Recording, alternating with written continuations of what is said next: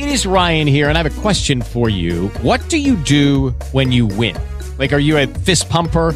A woohooer, a hand clapper, a high fiver. I kind of like the high five, but if you want to hone in on those winning moves, check out Chumba Casino. At ChumbaCasino.com, choose from hundreds of social casino style games for your chance to redeem serious cash prizes. There are new game releases weekly, plus free daily bonuses. So don't wait. Start having the most fun ever at ChumbaCasino.com. No purchase necessary. Group. Void were prohibited by law. See terms and conditions. 18 plus. Hey guys, it is Ryan. I'm not sure if you know this about me, but I'm a bit of a fun fanatic when I can. I like to work, but I like fun too. It's a thing. And now the truth is out there. I can tell you about my favorite place to have fun. Chumba Casino. They have hundreds of social casino style games to choose from with new games released each week. You can play for free anytime, anywhere and each day brings a new chance to collect daily bonuses. So join me in the fun. Sign up now at ChumbaCasino.com. No purchase necessary. VGW Group. Void were prohibited by law. See terms and conditions. 18 plus.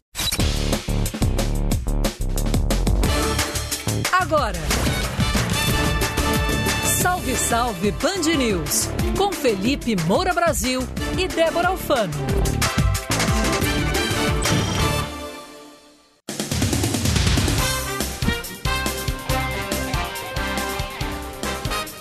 Salve, salve ouvintes da Band News FM, eu sou Felipe Moura Brasil. Começa agora mais uma edição sempre especial do nosso programa Salve, Salve Band News, de segunda a sexta-feira, das 4 às 5 da tarde, com transmissão ao vivo com imagens que você pode acessar pelo link fixo bandnewsfm.com.br barra salve. Ou também pode entrar direto no nosso canal de YouTube, Rádio Band News FM, que você vê a janelinha de transmissão desse programa que eu faço aqui do Rio de Janeiro, embora as pautas sejam nacionais. E Débora Alfano, diretamente de São Paulo. Boa tarde, Débora, tudo bem com você? Oi, Felipe, boa tarde. Tá frio aí? Tá frio aqui, mas não pra essa. Como é que eu chamo isso, Débora? Eu nem sei que eu sou carioca, entendeu?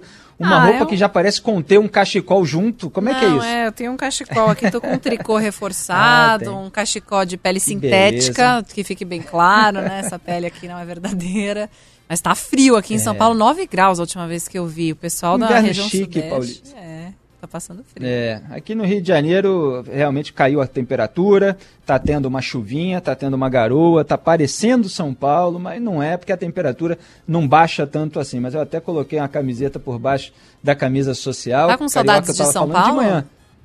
Você tá Oi? com saudades de São Paulo, Felipe? Olha, eu fiz amizades aí, eu adoro passar por aí, fazer o programa com vocês, mas tô bem aqui também na minha cidade natal. E volta e meia eu vou continuar indo a São Paulo. Boa. Felizmente. Mas eu estava dizendo que o carioca não se agasalha. Ele fica reclamando do frio sem se agasalhar. né? É um padrão carioca esse, eu falei isso de manhã. é, mas eu acabei colocando mais uma camiseta, pelo menos. Até porque eu passei três anos e meio em São Paulo, então já tem essa experiência. Vamos às manchetes dessa quarta-feira, 28 de julho de 2021. Parecer técnico da Câmara dos Deputados contradiz Jair Bolsonaro e afirma que piso para fundão eleitoral, quer dizer, o valor mínimo, na verdade, é de 800 milhões de reais. Lembra quando Jair Bolsonaro dizia que tinha que sancionar, ou seja, aprovar, o fundão eleitoral de 2 bilhões de reais, quer dizer, o aumento para 2 bilhões? Isso foi lá, no comecinho de 2020, lá atrás. Agora é o aumento para 5,7 bilhões, que foi a gordura que o Congresso botou para queimar, e ele está querendo aumentar para 4 bilhões. É tudo aumento. É só para aumentar. E aí o deputado federal Kim Kataguiri foi pedir um parecer do órgão competente. Fez o certo, parabéns a ele. E tá aí a prova. 800 milhões de reais é o que ele é obrigado a sancionar. O resto não é obrigado, não. Era tudo mentira. Eu mesmo fui atacado por isso lá atrás, em 2020. E eu vou lembrar a respeito. Receita Federal vê movimentação financeira suspeita de Ciro Nogueira e cobra 17 milhões de reais por sonegação. A gente já tinha falado aqui no Salve Salve Band News que ele tinha lá um patrimônio de 26 milhões de reais. Curioso para um político. 17 milhões de reais estão sendo cobrados pela Receita Federal por sonegação. Sonegação. Quer dizer, o imposto pago pelos brasileiros que trabalham é aquele que a turma do Ciro Nogueira coloca para os próprios partidos usarem na campanha eleitoral. dinheiro do fundão é dinheiro do trabalhador que sua camisa para sustentar a sua família e paga imposto para o Estado brasileiro prestar esses serviços ineficientes. E a gente vê a Receita aí cobrando dele esse alto valor. Claro que ele nega as irregularidades. Ele é alvo de cinco investigações e nega todas as irregularidades. Ele conta com o PGR Augusto Ares, que Jair Bolsonaro colocou lá, também para fazer o agrado do Centrão. Ele conta com Gilmar Mendes no STF, que pede vista nos processos envolvendo a turma do Centrão, só bota para votar quando é, já tem uma maioria, quando já entrou um novo ministro na vaga daquele que votaria contra e tal. Esse é o sistema no Brasil. Augusto Aras, falando nele, vai intimar o ministro da Defesa para explicar ameaças às eleições do ano que vem. É, Augusto Aras é muito mais ligado à turma do Centrão, Centrão bolsolulista, né? Que é essa turma que estava com Lula, que agora está com Bolsonaro, Bolsonaro traindo o discurso de campanha, traindo o eleitor. Mas, obviamente, não é que ele tenha mudado, simplesmente escorreu a maquiagem, como eu falei aqui outro dia. Então, Augusto Aras é dessa turma, muito mais do que da turma dos militares do governo. Mas está sendo pressionado, então vai, intima. Pode ser que não dê em nada, afinal, Ciro Nogueira já usou essa história, e eu vou lembrar aqui os detalhes, para conseguir o cargo de ministro da Casa Civil. E a família Bolsonaro responde por 88% dos ataques à imprensa entre autoridades públicas. É muito fácil, né? Virou um esporte bolsonarista atacar genericamente a imprensa. Aliás, saiu aí um artigo que o sujeito se baseava num meme com fake news para atacar genericamente o, os jornalistas. E estava lá jornalista que era alvo do meme na rede social, cobrando do jornal onde o artigo foi publicado a devida retratação. Todos aqueles que estão passando pano para o bolsonarismo, eles estão entrando aí nessa seara do ataque genérico, onde não existe nuance, não existe absoluto. É, não existe cuidado. É simplesmente uma maneira de você polarizar. Você coloca o bolsonarismo como o núcleo de almas impolutas, não é mesmo? Fonte oficial da verdade. Na verdade, fonte da verdade oficial, que não é verdade, muitas vezes é mentira, como no caso do fundão eleitoral. Mas se coloca lá como fonte da verdade, e aí você coloca do outro lado a imprensa como uma fonte de mentira, quando na verdade o que tem acontecido em muito maior proporção é a imprensa desmentir o bolsonarismo. Então eles continuam lá atacando, que é justamente para o seu eleitorado, que só toma o grupo político como fonte de verdade, jamais acreditar numa verdade mas que é incômoda para eles e que eles não querem admitir quando ela vem de algum jornalista. É assim que você é, hipnotiza, de certa forma, o eleitorado mais ingênuo, que você vai fanatizando as pessoas. Às vezes eu recebo mensagens dessa turma no, nas redes sociais, muitas, a maioria delas com erros de português, são pessoas que já têm dificuldade em relação ao próprio idioma. E aí elas vêm com todas aquelas perguntas assim, em tom de desafio, né? Não vai falar disso não, isso aqui, blá blá blá e tal, mas. Ai, ai, mas eu acompanhava e agora você tá. Eu tô fazendo a mesma coisa. e aliás, é, os bolsonaristas também vão contar com a imprensa, que eles tanto achincalham, quando vier ou vierem outros governos e cuja sujeira eles vão querer saber. É assim, a gente está aqui falando da sujeira deles no momento em que eles estão ditando os rumos do país porque estão no poder, claro, como fazia durante o governo do PT a mesma coisa. Mas tem gente que só gosta, só é fã da crítica ao, à tribo rival. Quando é uma crítica à própria tribo deles, ou menos até do que a crítica, simplesmente a informação verdadeira, porém incômoda. Aí não, aí isso é inaceitável. Como você ousa fazer isso? É assim. Vamos falar disso e muito mais aqui no Salve Salve Band News até as 5 da tarde, para a gente não perder mais tempo. Alô, São Paulo, Débora Alfano, solta a vinhetinha e vamos com tudo.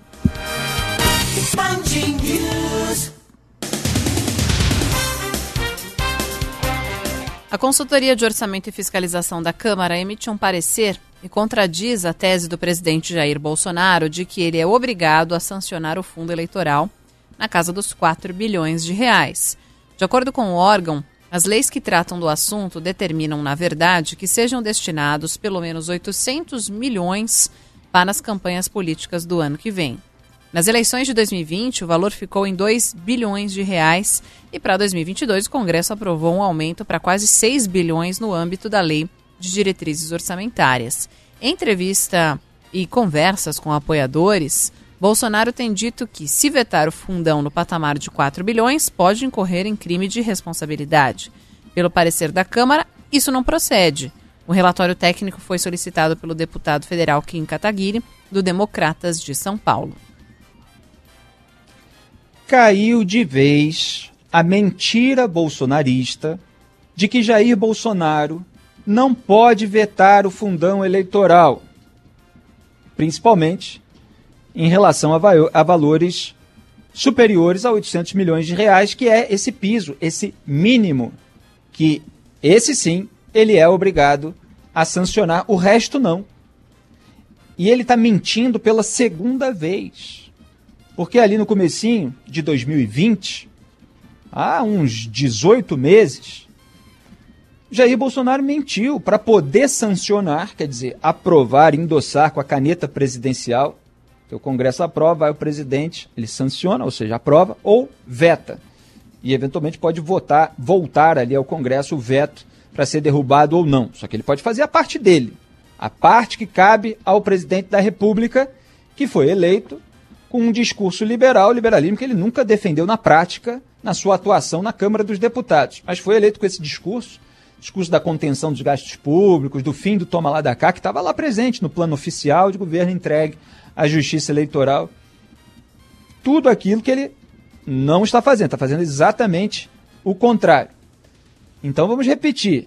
Ele só é obrigado a sancionar 800 milhões de reais.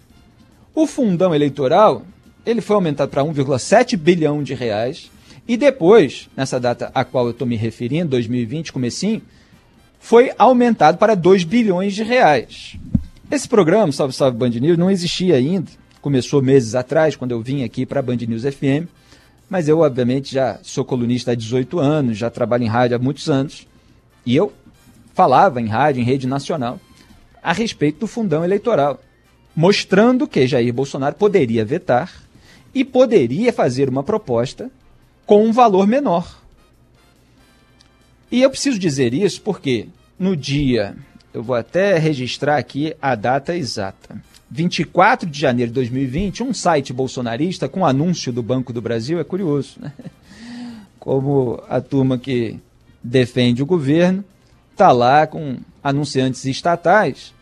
É, é, e foi o caso, inclusive, que rendeu um ataque histérico do Carlos Bolsonaro, porque o Banco do Brasil, depois de uma pressão do Sleeping Giants, acabou tirando o anúncio, e aí é, Carlos Bolsonaro deu um piti, porque, enfim, quer ter as mídias a favor muito bem financiadas e depois houve o retorno é, do banco. Mas enfim, esse site publicou a fake news de que eu tomei uma invertida sobre o fundo eleitoral. E a verdade dita por mim no rádio na ocasião está aí provada pelo órgão técnico da Câmara dos Deputados, que é, para ser mais preciso, a consultoria é, cadê o nome dela? Consultoria de Orçamento e Fiscalização da Câmara dos Deputados. Quem assinou o parecer, a pedido do deputado federal Kim Kataguiri, parabéns ao Kim por essa iniciativa, deu um checkmate no bolsonarismo, foi o consultor da casa, Sérgio Sambozuki.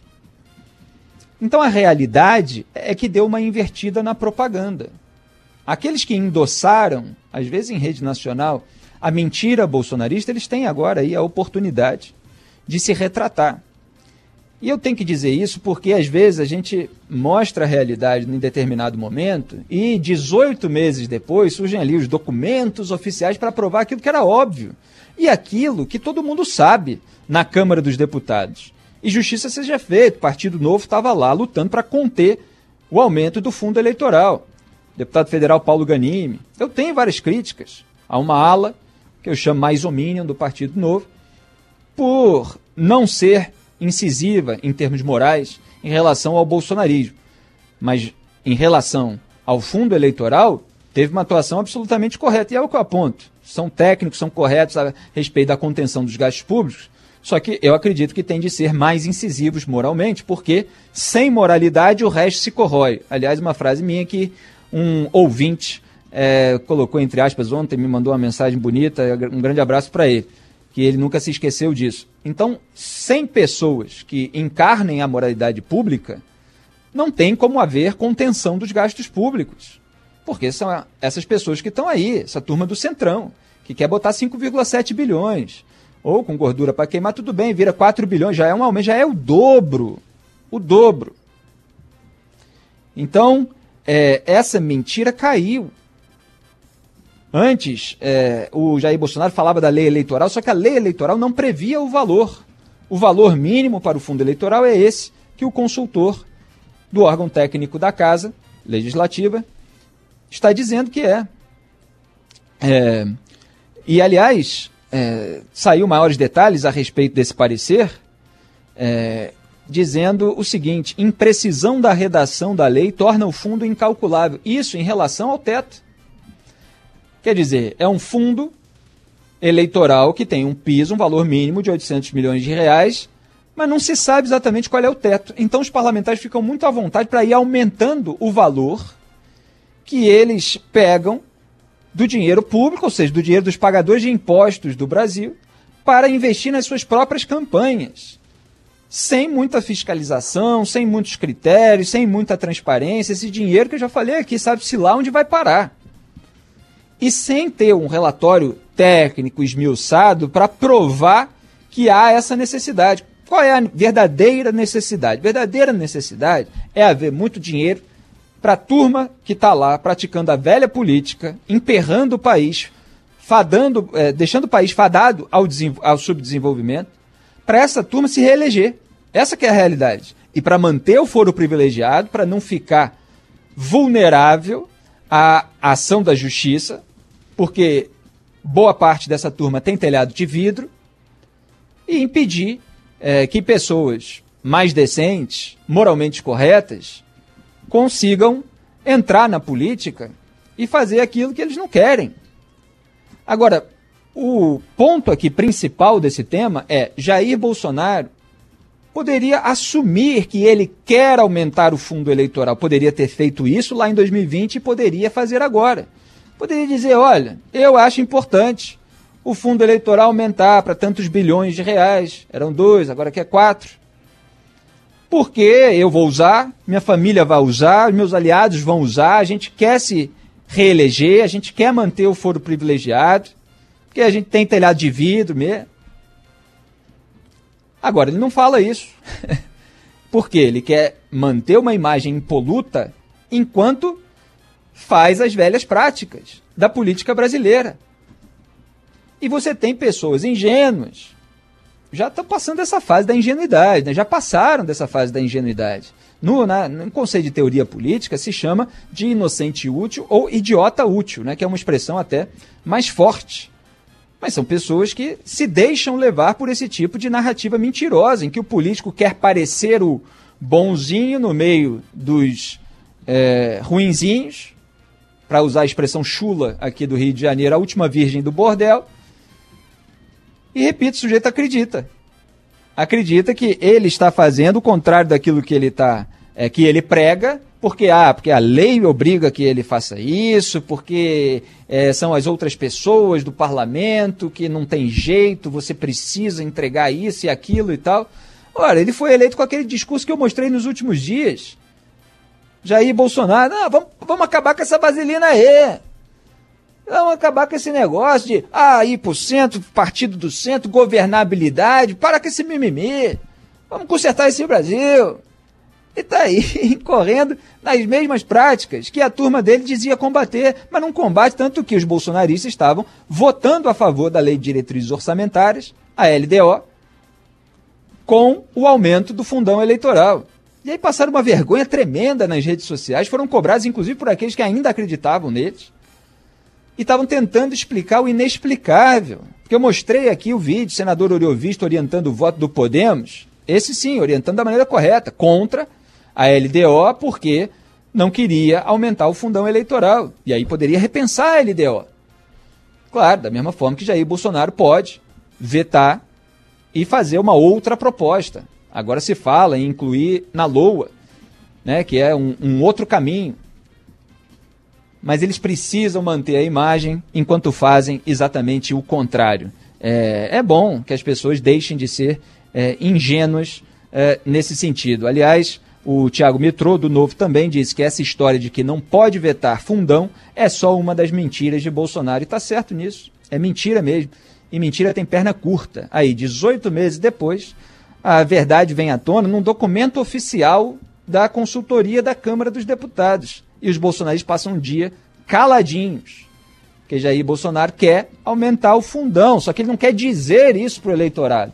Ele quer posar para o eleitorado de quem está contendo o sistema, quem é contra o sistema, o sistema. É, ele conseguiu assim manter uma coisa antissistema com a questão do voto impresso. Por isso que bota todas as suas energias aí para mobilizar a, a ala ingênua, a ala fanática do eleitorado em relação a essa polarização. No resto, tudo está junto com o sistema.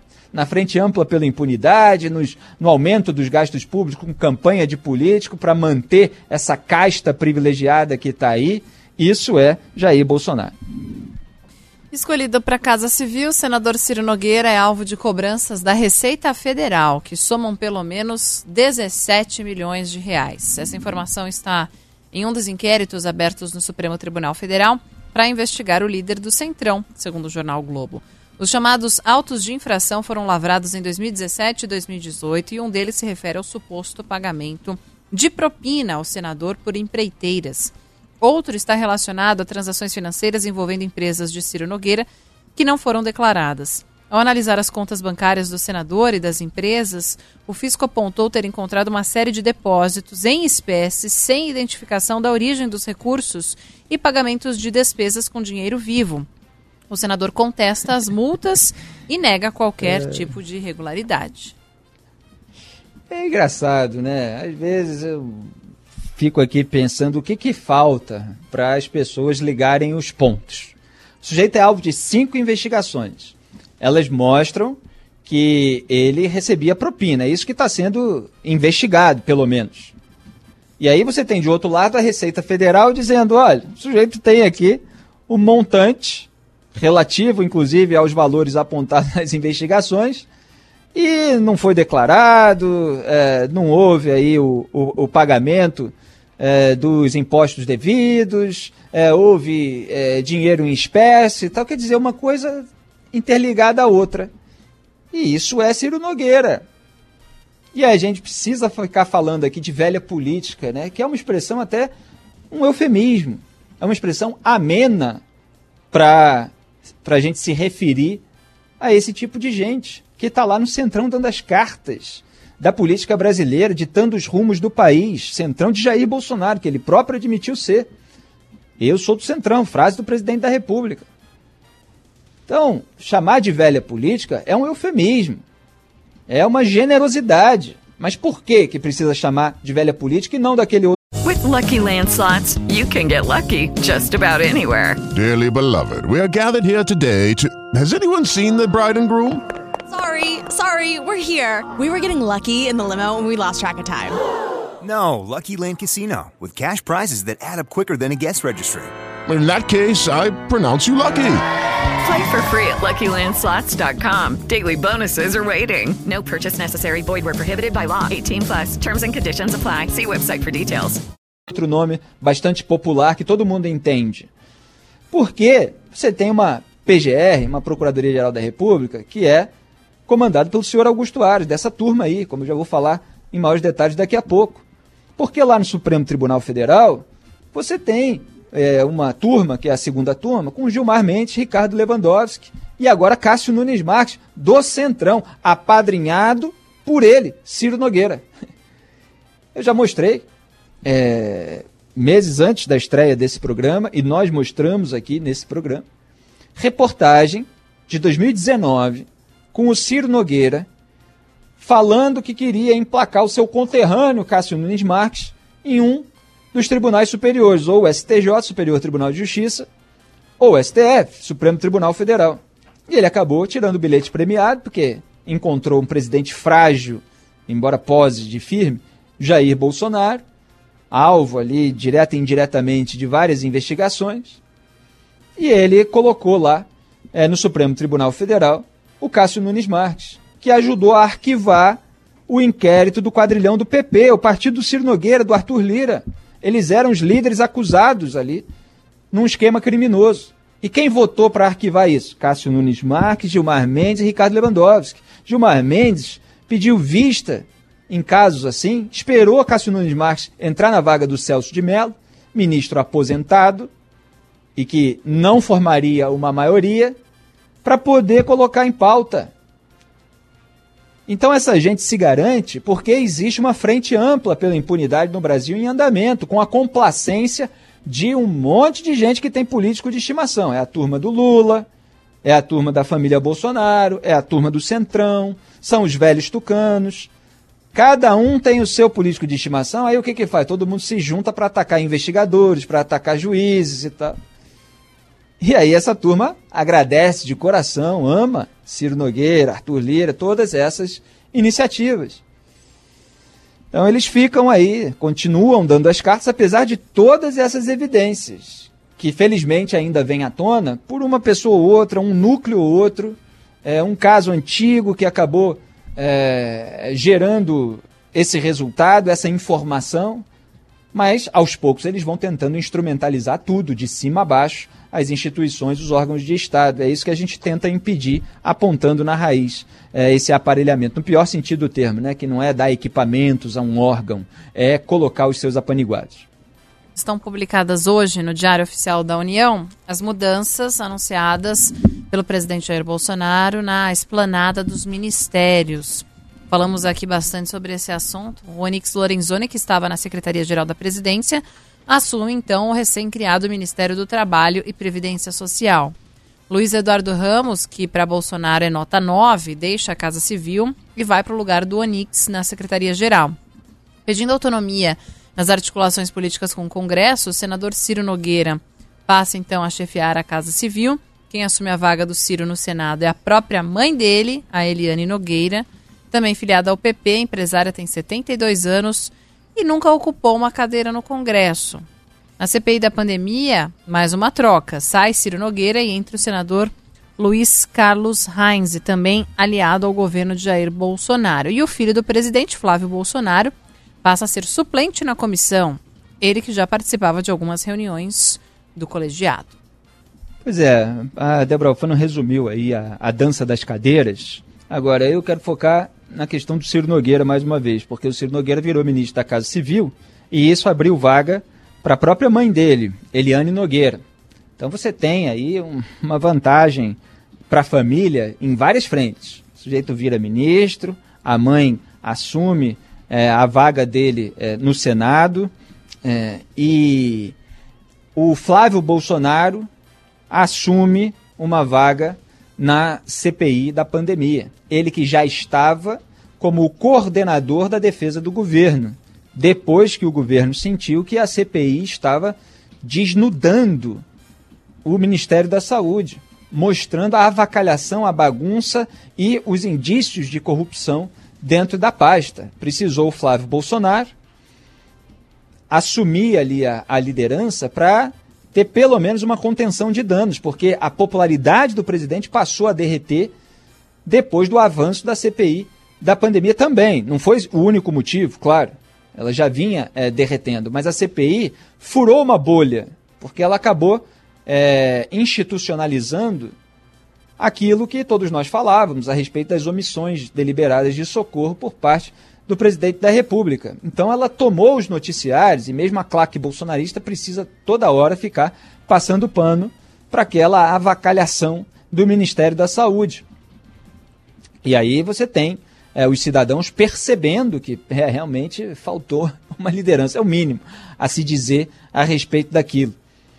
Então Flávio Bolsonaro também assume lá. Então você veja que essa nomeação do Ciro Nogueira para a Casa Civil ela também traz ali o Flávio Bolsonaro para uma posição de tentar conter os danos ao presidente na CPI da pandemia. E a própria nomeação do Ciro é uma forma de agradá-lo para que ele, com todo o seu poder de articulação, no pior sentido do termo, aqui a gente não está falando de mero convencimento, está falando da distribuição de boquinhas e, e essas negociatas que se faz nos bastidores, para que ele possa convencer ali a turma do Senado a não atingir muito o governo. E eu quero, Débora, avançar já para outra pauta a respeito da intimação feita por Augusto Aras, Procurador-Geral da República, ao general Braga Neto para que ele se explique sobre o achaque golpista, sobre é, a ameaça de não ter eleição em razão é, de o voto impresso eventualmente não ser aprovado. É, então, é, o, o, o que, que acontece? A, a, PGR, primeiro, como eu falei na abertura, é mais ligada ao Centrão do que aos militares. Então pode até atuar aí em benefício do Centrão, mas está pressionada nesse momento, vai intimar ali, não é que deva dar em muita coisa é, isso aí não. É, mas o próprio Centrão atuou para que viesse à tona essa ameaça, que realmente aconteceu, de acordo com é, toda a apuração aí de bastidor. O Braga Neto chegou lá em cima do salto, achando que está mandando, porque virou ministro da Defesa, tem os comandantes das Forças Armadas por trás, e a turma do Centrão acabou reagindo. Jair Bolsonaro sentiu que o desgaste poderia ser ainda maior, e isso gerou é, uma facilitação para que o presidente nomeasse o Ciro Nogueira ministro da Casa Civil. Está tudo bastante interligado, aparentemente, nesses últimos dias. O Ciro Nogueira se aproveitou é, de toda essa crise para conseguir é, é, o cargo. É, então, o, o, toma lá da cá, é, é, o, o, ponto principal aqui é que o, o, Centrão, a turma do Centrão, via, vira o, a fiadora da democracia. A, os defensores da democracia contra os achaques golpistas feitos pela, tu, pela, pela turma reacionária do Bolsonaro, que inclui aquilo que eu chamo de centrão militar. E quando a democracia fica nas mãos dessa turma, que é alvo de várias investigações, quer dizer, o país está mal, porque fica entre é, um golpismo e, e, e entre o pagamento de propina, de acordo pelo menos com as investigações, essa distribuição de cargos por interesses meramente políticos, sem que haja o serviço prestado para a sociedade brasileira, para os pagadores de impostos. O que, que a gente tem agora, Débora?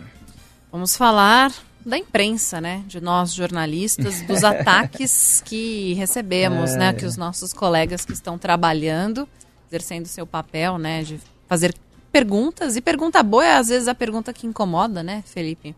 Tem um levantamento é, da organização. Assim como a notícia, assim como a informação. Eu já dei é. um exemplo meu aqui é, de site bolsonarista me atacando com base em fake news que está aí é, desmascarada. Vamos em frente. Tem um levantamento da organização Repórteres Sem Fronteiras apontando que o presidente Jair Bolsonaro fez pelo menos 87 ataques à imprensa só no primeiro semestre deste ano, e o número representa um aumento de 74% em relação ao segundo semestre do ano passado. Ao todo, foram contabilizados 331 ataques contra a imprensa, promovidos por autoridades públicas de alto escalão.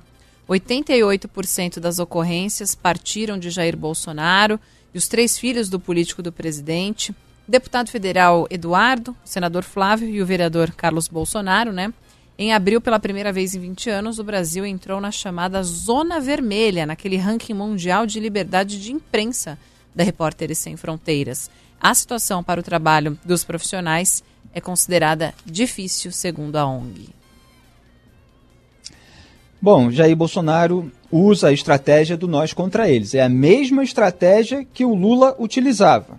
Tem uma diferença agora em razão do avanço da própria tecnologia, das redes sociais e da maneira como o bolsonarismo utiliza isso. Mas os petistas já usavam muito, tanto que eu estava lá na lista negra do partido, é, exposta por um blog sujo, também é, financiado ali por aqueles mecanismos obscuros que acabaram se revelando depois em razão do trabalho jornalístico, como aconteceu dessa vez com o bolsonarismo também. Em ambas as situações eu atuei para que isso tudo viesse a público.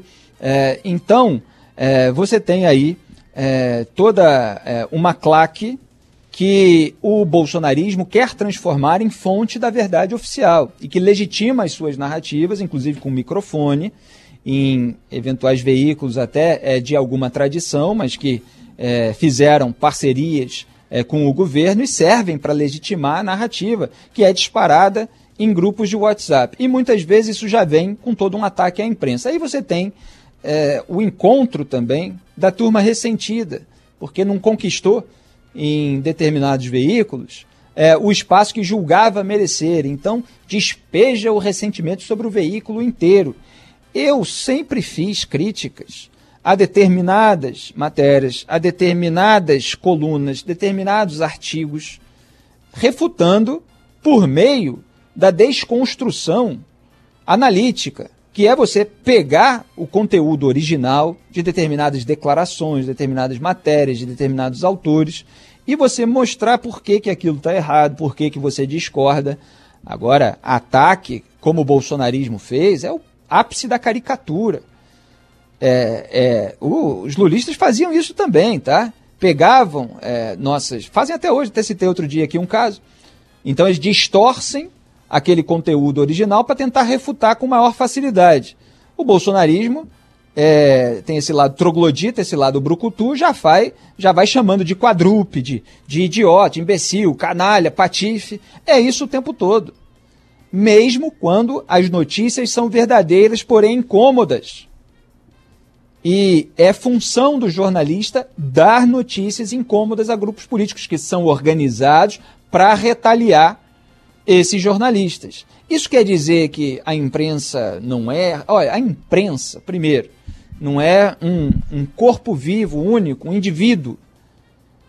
É, da mesma forma que falam muitas vezes da Lava Jato, mas tinha é, Brasília, tinha Rio de Janeiro, tinha Curitiba, tem um monte de coisa diferente aí. É, muita gente que critica o Bolsonaro usa o próprio método para falar, às vezes, de algo que tem várias frentes e é preciso avaliar pontualmente cada caso. Mas eles não querem isso. Eles querem demonizar o todo, justamente para deslegitimar, para desqualificar. É, então, é, o, o bolsonarismo faz isso para se tornar a fonte da verdade oficial e tem muita gente que acredita.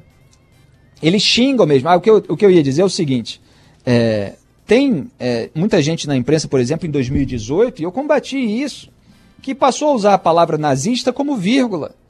Então a pessoa tem uma discordância em relação, às vezes, a posições legítimas de direita. Você tem aí esses é, momentos é, de reacionarismo explícito do bolsonarismo que não tem nada a ver com determinadas pautas que são passíveis de debate. Então tinha muita gente ali chamando de nazista quem quer que seja contra a legalização do aborto, contra a legalização das drogas, a favor da redução da maioridade penal, a favor de penas eventualmente mais duras para criminosos, em determinados crimes pelo menos, a favor da flexibilização da posse de arma, que também é diferente de um armamento deliberado da população, e aí o bolsonarismo não tem nuances, já vai, é, às vezes, até manchando essa própria causa porque não fala em, nos pré-requisitos, não é, calcula determinadas consequências, não está aberto ao debate. É nós contra eles. É a tribo que diz sim para determinada cartilha de posições contra a tribo que diz não.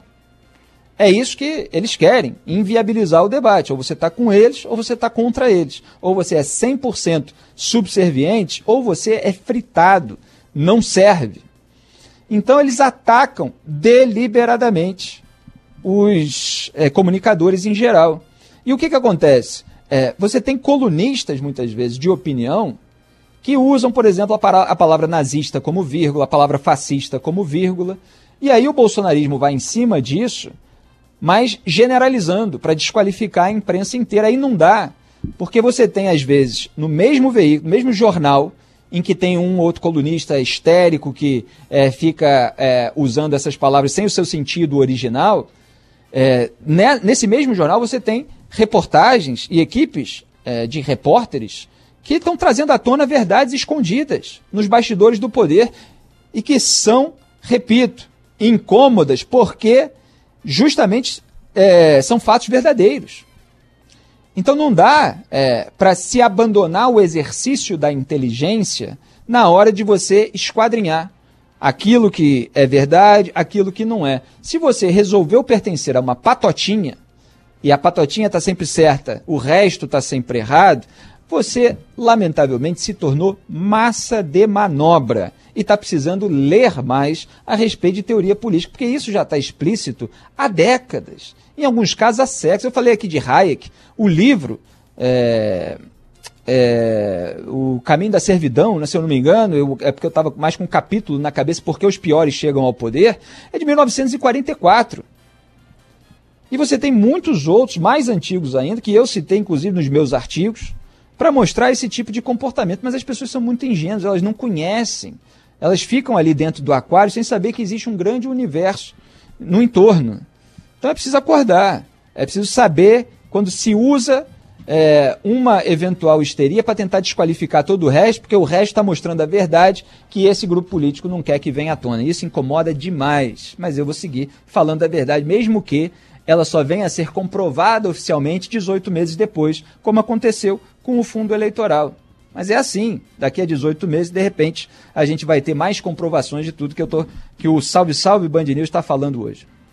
E o presidente Jair Bolsonaro voltou a demonstrar incertezas sobre a candidatura à reeleição em 2022. Em entrevista à Rádio Cidade, no interior baiano, Bolsonaro afirmou que ainda busca um partido. Após nomear o Ciro Nogueira para a chefia da Casa Civil, o presidente passou a negociar a filiação ao Progressistas e quer contar com a estrutura do PP. A sigla tem força no Nordeste, que é tradicional reduto eleitoral do PT, do ex-presidente Lula, hoje principal adversário de Bolsonaro na disputa pelo Palácio do Planalto. É natural, obviamente, Exatamente. Né? eu tenho que ter um partido político. Eu não sei se vou disputar as eleições do ano que vem. Devo disputar, eu não posso garantir. E temos conversado com vários partidos, entre eles o Partido Progressista, ao qual eu integrei por aproximadamente 20 anos, ao longo de, de 28 que eu fui deputado federal. Pois é, aliás, acho até que foi nessa mesma entrevista que o Jair Bolsonaro falou a respeito é, do Ciro Nogueira. Falou: Ciro está feliz. Ele falou para mim que o sonho da vida dele era ocupar um ministério como esse. É a chefia da Casa Civil, é a alma de um governo. Quer dizer, Jair Bolsonaro confessou que entregou a alma do governo ao Centrão. O bolsonarismo é do Centrão de corpo e alma. E foi bom, Débora, você trazer essa informação, porque era o único ponto que faltou eu falar a respeito é, da, das causas e das consequências desse toma lá da cá, dessa dança das cadeiras. Uma delas é Jair Bolsonaro também estar precisando, até desesperadamente, embora não deixe transparecer, de um partido para concorrer na eleição do ano que vem, porque ele nunca deixou de fazer campanha, ele nunca desceu do palanque para governar o país, está muito claro. E, no entanto, ele não tem partido e não tem partido em razão da sua própria incompetência, não só dele, mas do seu entorno. Porque o Aliança pelo Brasil era o projeto de partido bolsonarista, não saiu do papel por falta de assinatura. Pasmem. O bolsonarismo diz o tempo todo que o povo está do lado dele, com todo aquele discurso populista, como se estivesse defendendo os excluídos contra as elites e como se eles próprios não fizessem parte de uma elite privilegiada com todos os hábitos e atitudes dessa elite. Mas eles têm esse discurso.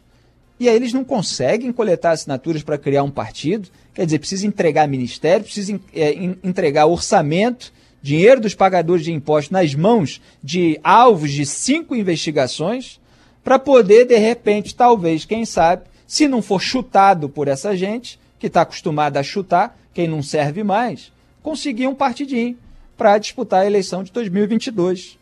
Olha só que fim melancólico em termos morais, porque, é claro, eu não, não subestimo o poder da propaganda num país que tem é, uma parcela significativa de gente ingênua e muitas vezes desesperada, necessitada no Brasil. Então, é possível é, que um grupo político, mesmo derretendo nas pesquisas, reverta essa situação e fique numa posição eleitoral é, razoável em 2022, para dizer o mínimo. Agora, é um fim, é, em termos de moralidade e em termos de é, afinação com o discurso de campanha absolutamente melancólico, humilhante, constrangedor.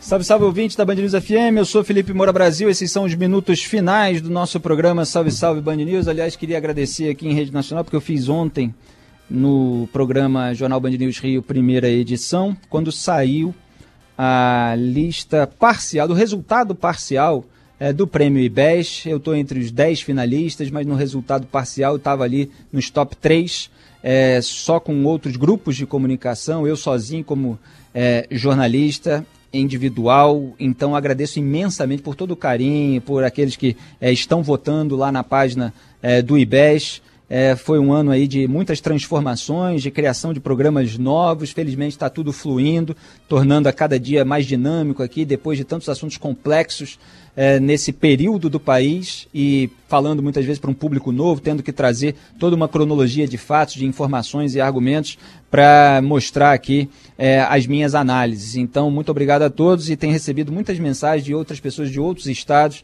que estão acompanhando diariamente Salve Salve Band News. Teve até um ouvinte que assiste na televisão, na telona, a esse programa e, e eu fico muito feliz com essa repercussão. Débora Alfano, um prazer enorme trabalhar com você aqui todo dia de todo 4 meu. às 5. E é isso, né? Estouramos o tempo. Não, não estouramos, não. É que fique claro, mas acabou o tempo.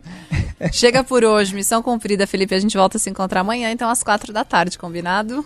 Amanhã, 4 da tarde, estaremos de volta. Coloque o despertador, o alarme aí no seu celular para nunca esquecer e venha assistir ao Salve Salve Band News. Um grande abraço. Tchau. Beijos, até amanhã. Você ouviu? Salve, salve Band News!